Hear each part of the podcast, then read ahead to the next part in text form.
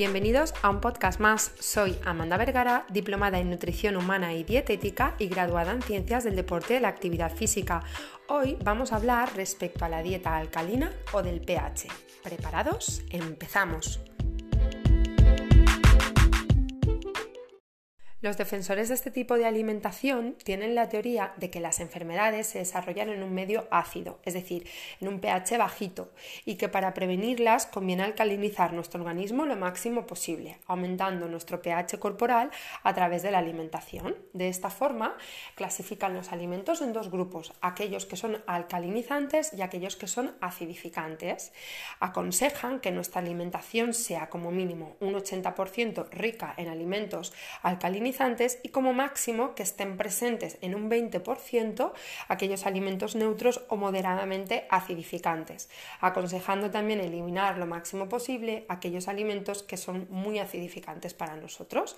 Además también se recomienda el uso de suplementos que alcalinicen más nuestro organismo. A nivel general, aquellos alimentos que se consideran alcalinos son sobre todo los vegetales y las frutas y aquellos alimentos que se consideran acidificantes son aquellos alimentos eh, refinados, eh, como en las azúcares o en las harinas, los alimentos de origen animal, como son la carne, los pescados, los huevos, los lácteos, los mariscos, y también el chocolate, el café, el té, el alcohol, se consideran alimentos muy acidificantes para nosotros. Eh, a continuación vamos a ver si este tipo de alimentación tiene los, beneficios que, se le acuñan de prevención de, de patologías y de enfermedades y si, consigue, si podemos conseguir realmente mediante los alimentos que ingerimos modificar nuestro pH corporal. Antes de seguir, es importante saber que se considera un alimento, sustancia o producto básico, ácido o neutro. Hay una escala de pH que va del 0 al 14. Así, toda sustancia, alimento o producto que tenga menos de 7 será ácido y todo el que tenga más de 7 será básico y todo el que esté alrededor de 7 será un alimento neutro. La realidad es que nuestro pH corporal no es único, es decir, no tenemos el mismo pH en la orina que el mismo pH en la sangre, que el mismo pH en nuestra piel. Pero sí que es verdad que a nivel general se habla de que nuestro pH suele ser corporal, suele ser ligeramente y globalmente eh, un poquito alcalino. Por ejemplo, estamos diseñados para que nuestro pH de nuestra sangre oscile entre 7,35 y 7,45, ligeramente básico. De esta forma, es importante saber que no podemos cambiarlo como se nos antoje. Por ejemplo, si nos tomáramos tres cafés, un entrecot con patatas fritas y dos copas, eh, tres eh, alimentos puros eh, cargados de ácidos, no apreciaríamos un cambio en nuestro pH sanguíneo muy importante, porque si esto fuera así, estaríamos en una situación grave de salud. Hay que entender que igual que no podemos pretender bajar nuestra temperatura corporal a 34 o 35 grados por tomar una bebida muy fría, ni tampoco subir nuestra temperatura corporal a 40 grados por tomar una bebida muy caliente, cuando lo normal es que nuestra temperatura esté entre 36 y 37, pues lo mismo sucede con nuestro pH. No podemos influir en él como nosotros queramos influir, porque está muy, muy, muy regulado a nivel corporal para que esté siempre en una hemostasis, en un equilibrio, en unos valores constantes. Tenemos muchos sistemas interviniendo en que, esto sea así, en mantener nuestro pH constante, eh, como por ejemplo podrían ser nuestro sistema respiratorio, nuestro sistema, nuestro sistema renal o los famosos sistemas tampón como el sistema bicarbonato ácido carbónico, los fosfatos o el sistema de, de proteínas. Hay muchas cosas dentro de nuestro cuerpo que están controlando para que nuestro pH esté en un estado de normalidad, en un estado, en unos intervalos constantes. Y estos mecanismos de control son muy potentes, rápidos y eficientes, por lo que el hecho de tomarnos alimentos más ácidos o más básicos no van a causar una alteración o no son capaces de causar una alteración muy importante en lo que es nuestro medio interno relacionado con el pH corporal. Entonces, al estar tan regulado, es muy difícil que podamos influenciar, muy difícil no vamos, que no podemos influenciar en nuestro pH, en nuestro pH sanguíneo. En el caso de que el pH sufriera alguna alteración real importante, nos tendríamos que asustar porque suele ser consecuencia de enfermedades graves, por ejemplo, como fallos renales ¿no? o, insuficiencia renal. Eh, bien es cierto que aunque eh, a nivel general y global decimos que nuestro pH corporal es, es tirando hacia alcalino, porque nuestro pH sanguíneo está alrededor de, de 7,35, 7,45 y nuestro pH intracelular alrededor de 7,2, que es ligeramente alcalino, eh, el cuerpo no tiene un pH único, por lo tanto no se puede hablar de alcalinizar el organismo en general, porque no responde a un único pH. Por ejemplo, según publica la National Library of Medicine, la piel no tiene un pH de 7, tiene un pH de 4, entre 4 y 6, que es tirando a ácido. Abro paréntesis aquí para aquellas reclamaciones de marketing publicitarios de cremas con pH neutro o geles con pH neutro. Eh, no es real, son, son ácidos, son cremas ácidas. Lo que pasa es que no, no, sé yo cómo se vendería una crema ácida antiarrugas o un gel ácido, pero lo del pH neutro pues lo hacen un poquito como reclamo publicitario.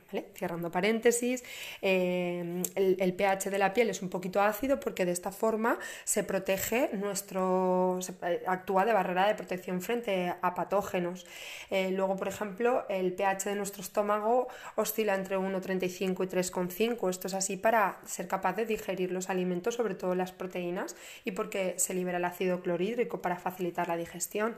Y, por ejemplo, nuestro pH de la orina oscila entre 5 y 8 eh, para limitar el crecimiento excesivo de, microbios. De hecho, los defensores de este tipo de, alimentación eh, muchas veces utilizan para medir el pH en la orina y de esta forma como demostrar realmente que, que, sí que se puede alcalinizar o acidificar nuestro, nuestro organismo a nivel general. ¿no? La realidad es que la alimentación sí que influye en el pH de la orina, claro que influye, pero no nos dice nada de información sobre cómo está el pH sanguíneo. ¿Por qué influye la alimentación en el pH de la orina? Porque hemos dicho que los riñones actúan de, eh, actúan de mm, es uno de los órganos que actúa para eh, mantener constante nuestro, nuestro, nuestra pH sanguíneo, ¿no? Entonces, el hecho de que la orina salga un poquito incluso ácida es un indicador bueno porque nuestros riñones están funcionando bien y están haciendo su función de mantener el pH constante y regular nuestro pH, regular nuestro pH corporal. Por lo que no se puede decir a nivel general que la alimentación pueda alcalinizar nuestro organismo, porque no es cierto. Entonces, que esta alimentación es saludable, no es saludable, es beneficiosa, es mala, es perjudicial, ¿qué pasa con ella? ¿no? Bueno, a mi modo de ver, cualquier dieta o alimentación que disminuya los productos procesados, disminuya los cereales refinados y promueva comer más verduras y más fruta es una mejoría importante respecto a la alimentación que sigue el 90% de la población en países desarrollados, ¿no? Cierto es, pero la verdad es que si la dieta está bien diseñada puede ser saludable, pero no por alcalin nuestro cuerpo, sino porque es rica en verdura y porque disminuye algunos productos que no son buenos para nosotros, como por ejemplo pues el alcohol, los procesados o, la ingesta masiva que hay de, alimentos del mundo, del mundo animal, ¿no? Pero no porque alcalinicen nuestro cuerpo. Es como si yo me invento la dieta, por ejemplo, de los colores, ¿no? Y digo, que hay que comer a lo largo del día ocho alimentos con colores diferentes, ¿no? Pues puede ser una buena dieta si los alimentos que eliges consumir son pues, mandarina, brócoli, piña, moras, coliflor, lentejas, fresas, pimiento rojo, ¿no? Que tienen todo colores diferentes. Pero no sé, si por ejemplo elijo la morcilla, la longaniza, los doritos, la palmera de chocolate, las galletas y la sobrasada, pues a lo mejor no es una alimentación saludable aunque tenga muchos colores diferentes, ¿no? Entonces, eh, puedo hacer de esta dieta algo saludable, ¿no? eliminando ciertos alimentos como el café, los lácteos, los pescados, los huevos, las carnes, pero no por ello sea una alimentación mejor que si los comiera, ni sobre todo va a ayudar a disminuir patologías, ni a mejorar tu salud de ninguna forma. No, no existe a día de hoy ninguna evidencia científica que respalde o demuestre que estas ideas eh, sí que son ciertas y que esta dieta aporta unos beneficios extras. ¿no? Los defensores utilizan un poquito pseudociencia y conceptos que parecen lógicos en la superficie, pero cuando empiezas a profundizar un poquito en conceptos fisiológicos y del cuerpo humano y empiezas a entender un poco mejor esto, como hemos hecho, pues la verdad es que pierden validez y, Y digo yo, mm, se habla mucho de, alcalinizar, alcalinizar y alcalinizar, pero eh, también podría ser un riesgo para la salud tener un extra de, alcalinizamiento en nuestro, en nuestro torrente sanguíneo, ¿no? con, con la alcalosis. Entonces hay que coger todas estas cosas con pinza y ser lo suficientemente inteligente como para informarse antes de hacer cualquier cambio en nuestra alimentación que no tenga ninguna fundamentación ni ninguna evidencia de que va a ser algo positivo para nosotros. Espero que este podcast te haya ayudado a aportarte un poquito más de luz respecto a este tipo de alimentación y que por favor me ayudes a que la gente no inicie este tipo de cambio de hábitos de alimentación con un objetivo determinado de alcalinizar su torrente sanguíneo cuando realmente no está demostrado que así sea. Si te ha gustado, recuerda en compartirlo con aquellas personas a las que piensas que pueden eh, interesarle y producir algún tipo de conocimiento positivo para su salud.